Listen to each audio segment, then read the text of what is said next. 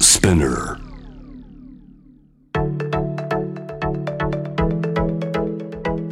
伊藤忠 Dear Life, Dear Future Brought to you by 伊藤忠 SDGs Studio 伊藤忠 SDGs スタジオからシェリがお送りしています Dear Life, Dear Future ここからはゲストと一緒にお送りします今回お迎えするゲストは高橋メアリー潤さんですよろしくお願いしますよろくお願いしますお久しぶりですよおね久しぶりです。お久しぶりだし私あの今回ご一緒させていただくにあたって、はいなんかずっと勝手になんとなく変な親近感は多分まあなんかハーフとかハーフらしいですねそうそう勝手に思ったんですけど、はいなんでだっけなと思った時に、はいちゃんと喋った記憶があまりなくてないですね。 そうなんですよだからなんかあの妹さんはのいゆうさんとは「はいあのヒルナンデス」とかでもご一緒させていただいててお世話になってます。ちょっとお話しさせていただくことはあったんですけど、はい意外とあのお話ししたことがちゃんとなくて、ないですよね。なんかなんなんて呼んだらいいですかあ、そうですよね。そうそう、メアリージュンって長いんで、とだいたいメアちゃんって呼ばれま す。メアちゃんかわいい、はいはいメアちゃんいでいいんですか呼んでください、 メアちゃんで。は メアちゃんって呼んでいいんですか、い、すシいませんェシェリーさん。シェリーって呼んでください、はい、私も親近感あります。もういつも、 もう好きです。ななんでしょうねやっぱハーフ同士なんとなくどっか同じなんかルーツを感じるというか感じなんかますよね全然ルーツ違うでしょうけ どなんかこう同じ別の世界で出ててもあ仲間がいるってちょっと思う思いますありますよねある。そうなんかあのまあえっと以前はそれこそあの今夜比べてみましたにはい来ていただいたりとか、はいまあスタジオでちょくちょくはご一緒させていただいてるんですけどそうも、なんですよ。今日ちょっとすごい楽しみです私いろいろ私もです。本当ですか楽しみです嬉しいあの早速なんですけど、はい今日のファッションも実はちょっとはいエシカルなんですよね、そうなんです。い今日着てるのは、あの、ローシルクうんで作られた。生のシルクってことですかそうです。へー生のシルク。うんって書きますね。はいはいあはい、RAW はいはいのシルクで、あの蚕をうん殺さずにうん作ったシルクえ蚕はそもそもはいシルクを作ると死んでっちゃうんですか、ってらしいんですよ。っていうのをこのローシルクと出会ってそうか初めて知ったんですけどなんか確かに勝手に永遠にシルクが出続ける子たちなのかなって思った勝手私もな思ってました。そうなんだ、はいやっぱりそうなんですねだから最後までその蚕蚕がこう、まあ、育つところまでうんうんあの待ってあげて待ってあげるんでちょっと穴が開いてるシルクになるんでこうなんかそういう滑らかっていうよりうはんどちらかというと何っぽいんでしょうこれニットっぽいですよね。ニットっぽいですよね。サマーニットっぽい。なんか朝までいかないですけど、そうサマーニットみたいなはい生地に見えて、シルクっぽくはないですけど。そうなんです。でも今日こちすごくいいです。へえ。あ、そうなんですね。はいこれはじゃああのなるべくこういう洋服を選ぶようにはしてるんですか。なるべくですね。へーなるべく完璧は難しいですけど、うんあとまあ可愛いっていうのもあって、あいやめちゃめちゃ可愛いです。はい、うん知り合いおしゃがれ作ってて、へえ。はい、やっぱこうお友達とかもそういう意識だったり考え方の人が自然と多くなってくるんですか。そうですね。やっぱり自分が興味持ち始めると、うんそういう同じアンテナの方たちそうとかの出会いが増えました。惹かれ合いますもんね。はいそうかで情報がどんどんどんどん。はい、へえ。入ってきて学ばさせていただ いてます。素晴らしい。 いやでもメアちゃんは嬉しい。いやいや呼んでください。最初の方で言っとかないと後で言えなくなっちゃうな と思って。 あの、フードロスの削減で今、はいすごい頑張ってらっしゃるんですよね。はい、あのすごい頑張ってるというか、はい、あのはい発信させていただいてます。あの実は別の番組でもあの、拝見させていただいたんですけれども、いその時は直接はお話しできなかったんですけど、はいそもそもそのフードロスに興味が湧くきっかけって何だったんですか？あの友達に誘われて、うんあのあるこう新宿御苑の並木道外ではい。あのファッションショーがあったんですようんサスティナブルなふお洋服のファッションショーが。へえ。でその時にたまたまなんでしょうそういう規格外のうん。野菜を使ったマルシェェがありままして、ええ。でそこで初めてあのあこういう規格外の野菜というものがあるんだっていうのが、まあ、2年前ですねええに初めて知って、うんであのインスタグラムで発信したところすごい反響があって、知らなかったみたいいなやー確かにそうんでそこから何かできないかな、まあ、せめて発信だけでもこうみんなに知ってもらえないかなっていうのがきっかけで、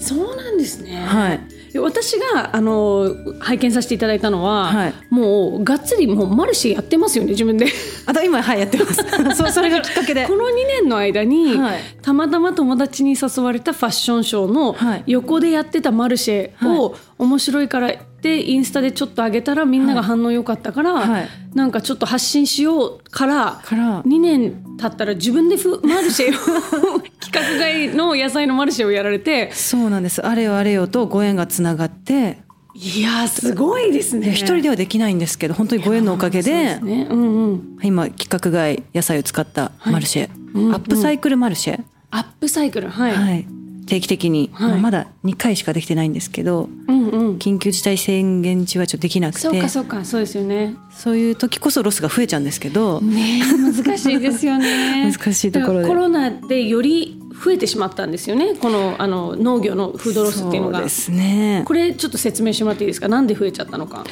やっぱりお店レストランが閉まっちゃうんで、その卸先というかやっぱなくなると、はい、当然じね当然はいあの消費するる人がいないので、はいはいはいそうでですよね直で、ね、お客様に売れるか農家さんはいいですけど、うんそういうノウハウがない農家さんもたくさんそうかあいらのっしゃるので大量の野菜をはい企業だったりレストランに約束がある農家さんは、あのお客さんに売るっていうまずラインを作ってないですもんね。作ってないところもあるのうで、んうんそういうところはもううん、もう全部余ってしまう余ってしまいますね。キャンセルされた分が全部そのまま残っちゃロっスてに下手したらそれを廃棄するのにお金もかかったかりかります。当然フードロスも生まれるしゴミも増えるし、ゴミも増えます。結構大問題なんですよねそうですこれねって。環境問題につながったり、んそうですね飢餓問題につながったり、うんでこれをあのメアちゃんがやってるのは、はい直接農家さんと、にはいのところに行ってはい交渉して、はいその野菜私に売らせてくださいって言って 東京に持ってきてはい東京で売ってるんですよね。そうですあのでももちろんお手伝いしてくれるうんうん方がいらして、はい、そのまあ、熊本に行くことが多いんですけど熊本農家さんまあ、たまたまその間に入ってくれてる方が、まあ、その私がそのファッションショーの時はにい出会ったその企画外マルシェをやられていた方が熊本の方で、はいその方のつながりでいろんな農家さんを紹介していただいて、うんうん、でその人のおかげでこう農家さんとつながってそれうをんこうマルシェに出させてくださいっていう、うんうんこの、まあ、マルシェがきっかけでいろんなことを多分勉強されたりとかはいするようになったと思うんですけども、はい日本のフードロスの現状って、はい結構大変なことになってるんですよね今。そうですねあの取り組んではいると思うんですけど、うんうんそのアジアではワースト1位って言われていてあのええ年間あのちょっと前までは最後に調べた時はおよそ600万トンうんあったんですけど、まあ、昨日今日調べると522万トンにまあ、減ってはいるんですよ、はいはい無駄が、無駄があの、はいフードロスが。うんでその世界の食料援助量、えっと、WFP はいそこのあの世界に寄付している食料は年間420万トンあでもそれよりも日本のフードロスの方が約まあ1.2、まあ、2から1.2倍ーだかからあの、ゆまあ、言ったら例えば飢餓に苦しんでたりとかいろんな貧困に苦しんでいる、あの場所の人たちを助けるために送ってる食料よりも,、よりも日本国内で無駄にしてしまってる食料の方が多いで圧倒す的に多い。はい1.2倍ぐらいこれはなんかこの数字聞くと確かに問題ですよね。確かにアンバランスですね、うんうんうん、そううんなんですよ難しいですよね、日本はすごくやっぱりあの衛生的な国だし、はいあの食べ物に対する基準がすごく厳しいっていうのは厳しい安全を守るためにそうなってるんでしょうけど確かに結果的にフードロスをものすごく生んでしまってるっていうそうなんですことにもつながってますよね。そうなんです、うんいろんな原因があるんですけど、うんだからそういう衛生面のあれで、まあ、ココンビニのでねすねやっぱあそこにこう陳列されてるお弁当とかはい陳列されてないとクレーム来るし足りてないとそうかお店側もある程度やっぱり陳列しとかないとお客さんが選びたいからそうですねいろんなものがないと、ただ陳列しすぎると時間で廃棄しなければいいけけなないいっあーていう問題があったりだからまあその前の段階うんの方を私は取り組んでるんですけど、はいはいそのやっぱ規格外野菜規格外というものに取り組んでて形がまあちょっといびつだったり、うん、その規格より大きかったり小さかったり、これ大きくてもダメなんですね大きくてもダメ意で外規格外なんでええもうやっぱりこの大きさのものっていうトマトの M サイズみたいなはいことじゃないと売れないって売いうれ。ないとか、まあええ B 級品になったりとか、うんだからその、まあ、選ぶ方買う側が別に形気にしないっていう人が増えたらそうですねれもよりいいんですけど、うんそこはなんか改善できそうなんですよね知ってもらえれば。うんけどやっぱりその流通の問題で形が揃ってないとこう確箱か詰にめする時にそうですよねきゅうりとかを想像すると、はいピーンってまっすぐなのピシャーンって入って たらいっぱい運べるけど曲がってる子だったらやっぱりそう箱に入る量減りますもんね。減るんでなるほどその値段の設定とかね難しかったりあと確かに隙間ができるんでこう、はいね車に乗せてる時に揺れてこう傷んじゃったり傷んじゃってなるほどなでもう運んでる間に腐っちゃったりとかあーいやそう思うと本当にものすごく難しい問題ですよ 確かになんかね。地産地消ができると確かにそういう問題はまた減るのかなとかう。んうんうん。あ、そうなんですね。はいこういうことってやっぱり多分ご自身でマルシェをはいもう企画運営されてみてはい初めて気づくことも多いと思うんですけど本当にそうですねなんかこうやっぱりやっていくうちにどんどん課題が見えてくるみたいなのもあるんですかありますねいやだから、まあ、マルシェはすごい喜んでもらえるんですけど、やっぱりあの今回そのマルシェやっていろいろ取材受けたりとか人と話してすごい思ったことはうん、じゃあ規格外だから安く買えるんですねって言われちゃうこといやー確かにでもそのイメージあります難しいそうそうなんです、うんうんえ安く買えるならいいじゃん全然買いますって言われちゃうんですけど、うん同じ労力ですもんね作るのも、はい運ぶのも、はいかかるお金ははい農家さんは同じだから同じで買い叩かれちゃうとただただ農家さんが苦しいだけなんですねですし結局そこでだから差別しちゃってるんであなるほど形をはい結果ねやっぱりじゃあその企画品が本当はいいいいっていうことになっちゃってるからなちゃってるんであーなるほどそこは結構思いましたいろんな人と話してて、深いそこは思わなかったですなるほどね、はい、だからなるべく私はその安く買わないようにしたいんですよへえ確かにまあ経営的にはね安く買った方が、うんうんでそれをアップサイクルして高く売った方が、ねお金を生み出せるんですけど、なんかそれだと経費削減 経費削減になっなちゃるうほどかね意味ないですもんなねなかなかだし難しいこれかはら先それこそはい SDGs って思った時に2030年の目標って思った時に、い はい2030年までにの結局みんなの意識変わらないですもんね。変わらないなってそ思いますのやっぱり企画品がはい正解で、はい、この子たちは正解うんうん、じゃないから安く買えるっていうところを変えないとそそうこのやっぱり企画品に向けてみんなが作るっていうことも企画品じゃないものは捨てられちゃったりとかっていう現実は変わらないからそう比べてると、はい、っ本当だていうのはすごく感じましたいやこれ初めて話しました いやーこれはすごい私もちょっと初めての視点でした。なんか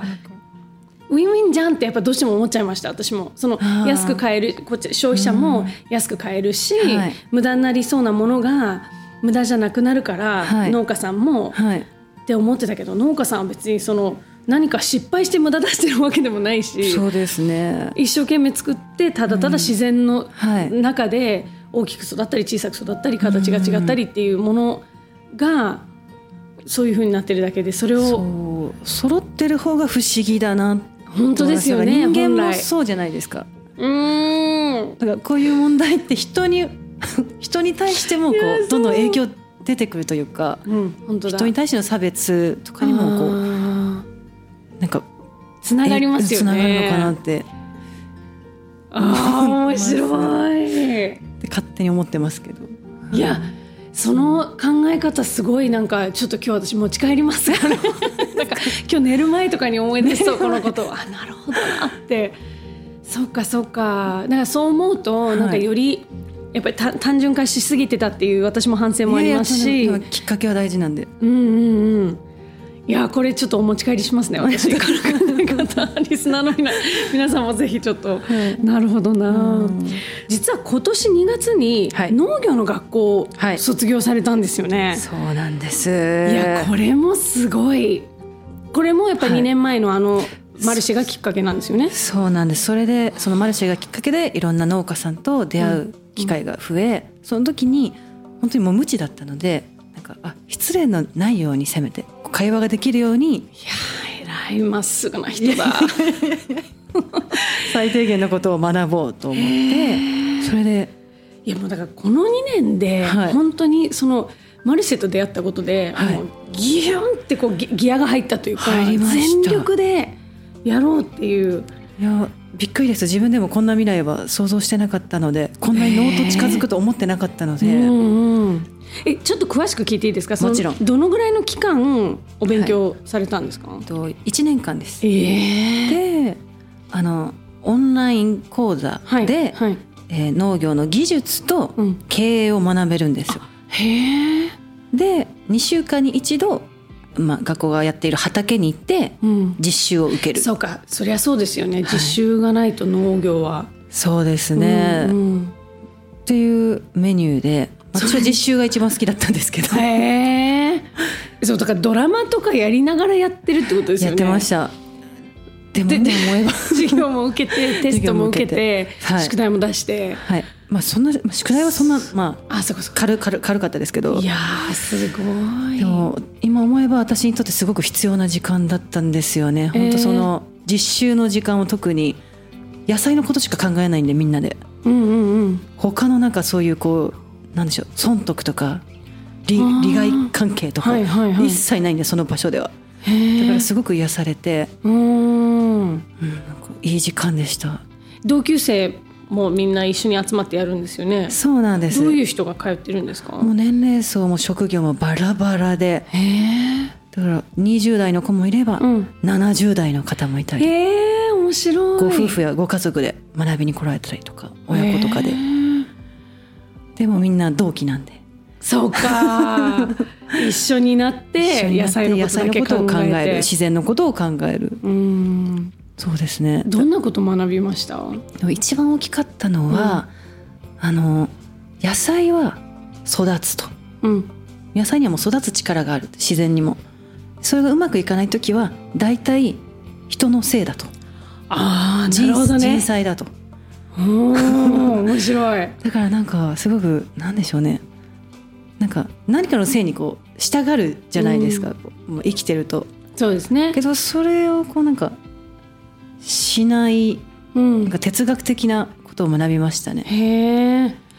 暑さとか、はいね、雨が雨降とからないとかはいその、ね、豪雨とかいろんなことのせいにしたいけど,、そうしたいけどじゃあ雨が降るならあ降るから先にこうケアしとこうってできなるるほどねできるんですってまあよっぽどの台風とかじゃない限り、うん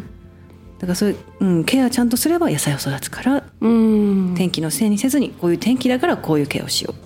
やってあげれば育つっていうのを学んで面白いなんかあ何かのせいにしないように生きようって学びまあしれですね やっぱりメアちゃんってなんかどんなこともい人生にこうた つなげちゃいますね置 野菜の規格外品も人間に置き換えたり置ときか換えちゃったりへええあの、はいご自身でもなんか育てたりとかしてるんですか 今はいあの畑借りてあのえー友達と、うんうんで育ててます実際え今何育ててるんですか今あのスイカおがーだいぶスイカになっててうんうんそろそろもう取らないといけないんですけすどごいでも今までベビーリーフとかよく食べるんですけどああ,、ーはいとケールとかへえ枝豆とか結構、うんうんあできるもんだなって作ってみると作ってみるとへえ意外に、はい実験的に作ってるんですけど、うん結構それで育って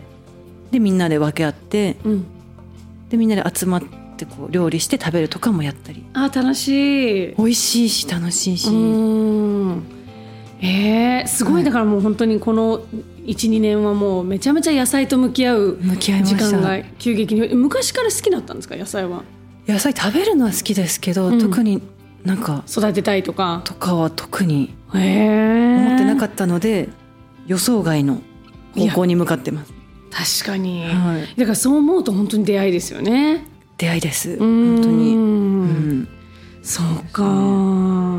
あのなんかまあフードロスの話に戻しちゃうと、はいその時々あのニュースとかで見たりするあの畑に植えられてる野菜をあーはいトラクターでガガガガガガガガってこうなんか残ったのを集めてあすき込んでるすき込んでるっていうんですかあー土に混ぜ込んでるみたいなことですよね、あはい混ぜ込んでるはいあーでああいうのもまあロスではあるじゃないですか食べられるものをそうですね食べてないわけでもああいうのはもうそもそもフードロスの量に入ってないんですよね多分そうですね数えられてあものない収穫してないものは数えられてないと思います、なるほどまあ、本当に全部が食べられるものかはわからないんですけど、うん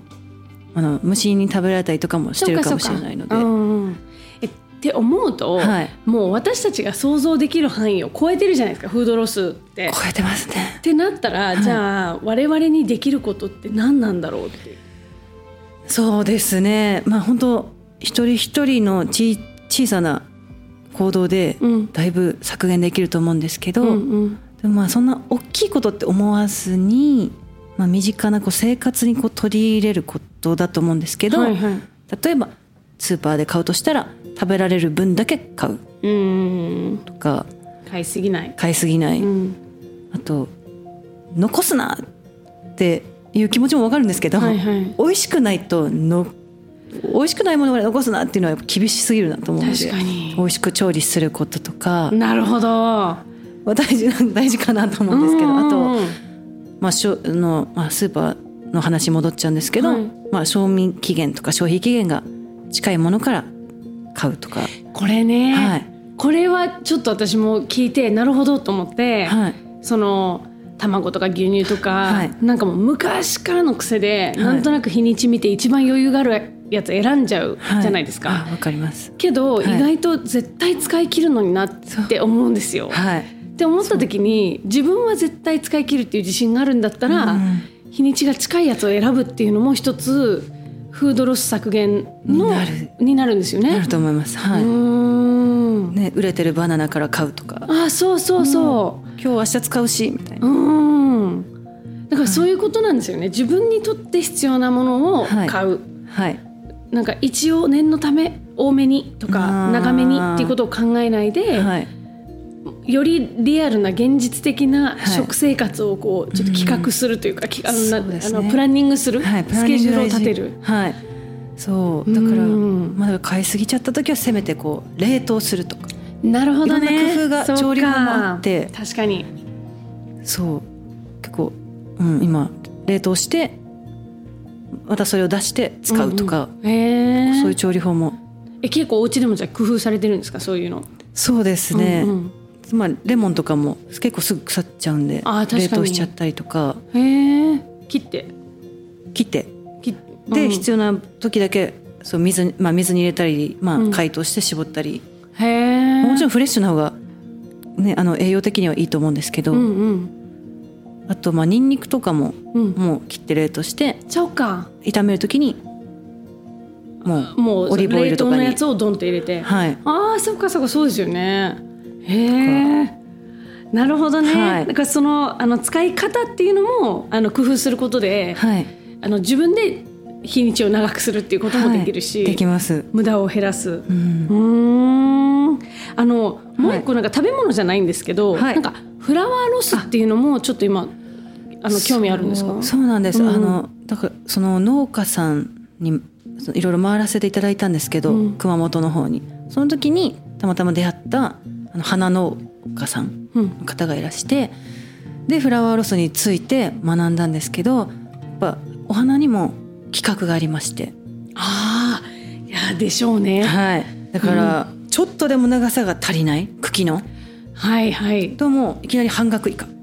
ええとかそうなんだでも私たち家庭で使うお花は切りますよね結構いるはいだからその長さでもやっぱ半額以下とかされちゃう市場でとか、まあ、ただになるものもありますし、うーんあとまあ私がすごくびっくりびっくりとかあの心にこううわーって残った話があのその農家さんはオレンジのカーネーションをもう10万本以上もう作られてきた農家さんなんですけけど、うん、私が行く直前に1本だけレインボーの色をしたうん一輪のはい、花がはいカーネーションが咲いたんですって、初めてなんですって、うんうん、えたまたまってことですかたまたまおええですっごい綺麗なお花だったんですよ、うんでもこのカーネーションはオレンジカーネーションじゃないから名前を付けてあげることができないんですで市場にはもちろんだ出しても0円になっちゃうんです規格外だからえー、どういうことなんでなんで規格に合ってないからです、へーオレンジカーネーションっていう規格から外れてるから、はいはいはい市場では価値がないでもその話を聞くとすごい価値があるある一輪のお花じゃないとか、きうんあの奇跡のお花はいじゃないですかでも市場では0円規格外だからっていう話を聞くと なんかすごい泣けましたいやねーなんか不思議な話です不思議ね。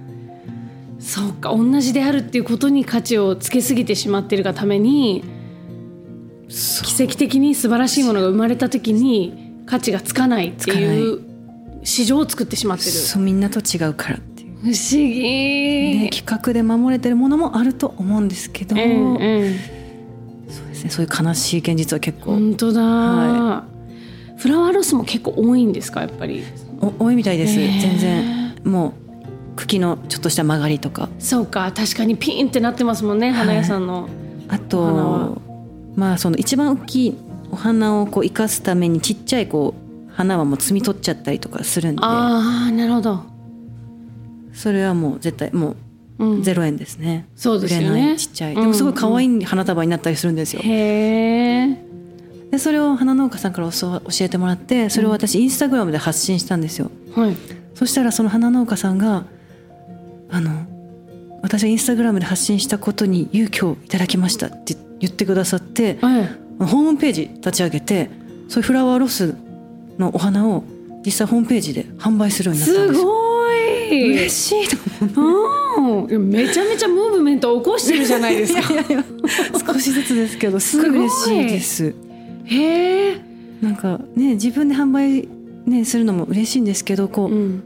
やっぱ農家さんがこうまたそねうそうですよねさらに自らやっぱりこうそう動き出してくれるっていっていううのがすごく嬉しいあの SDGs のいろんなお話させていただいてるとすっごく私感じるんですけど、はいそこに問題があるっていうことに気づかないと、はい当然ながら解決策は生まれなくて確かにで問題があるっていうことを消費者も知らない、はいであの農家さんとか、まあ、それこそその企業だったりとかいろんなそのあの問題を抱えてる側の人々は、はいもうあ当たり前の問題として捉えてしまっていて諦めてしまってるっていうところをはい橋渡しがあると。なんか一個コミュニケーションが取れたりとかなんか今はそれこそ EC でそのインターネットではい売れたりとかできるから、はいそういうのが一個きっかけができるだけであのすごい前に進みますよねねだからその農家さんはロスがだいぶもう減りましたああよかった。すごく嬉しくてすごい。だからねここにめあち ゃんいやいやいやめっ私ちゃはまだまだいや私は周りが素晴らしいだけなんですけどいやーそうなんですね。嬉しいですだから知るって本当大事ですよね。知るって大事うん。知りたかったってみんなきっといや思うでしそょううでし、ね、すよ。いやもう今日もすごい知れてよかったです。いろんなことを。いや嬉しいです私ありがとうごもざいます知りたいですいろいろもっとサシェリがお送りしています。Dear Life, Dear Future。後半は高橋メアリージュンさんが私と話したいと思っていることえ私からは心が豊かになる自己肯定感が上がる取り組み高橋メアリージュンさんのセルフリスペクトについて伺いたいと思いますよろしくお願いします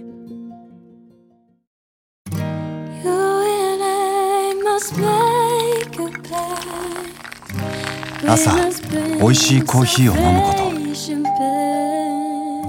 頼んだ荷物が予定に間に合うこと決まった時刻に飛行機が飛んでいくこと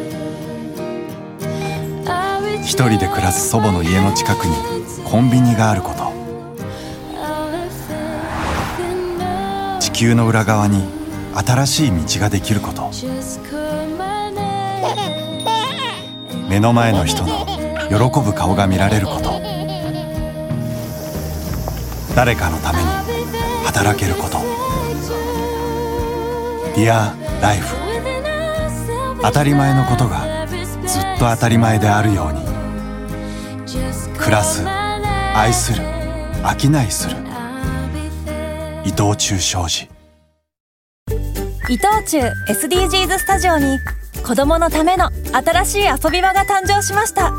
その名もキッズパーク壁に耳を当てると聞いたことのない動物の声が聞こえたり初めて見る廃材でオリジナルのアートが作れたり子どもたちの発想を刺激しながら自然と SDGs に出会える場所を目指しました難しいことは考えずまずは思いっきり遊びに来てください青山の伊藤忠 SDGs スタジオキッズパーク入場無料事前予約制です詳しくはホームページで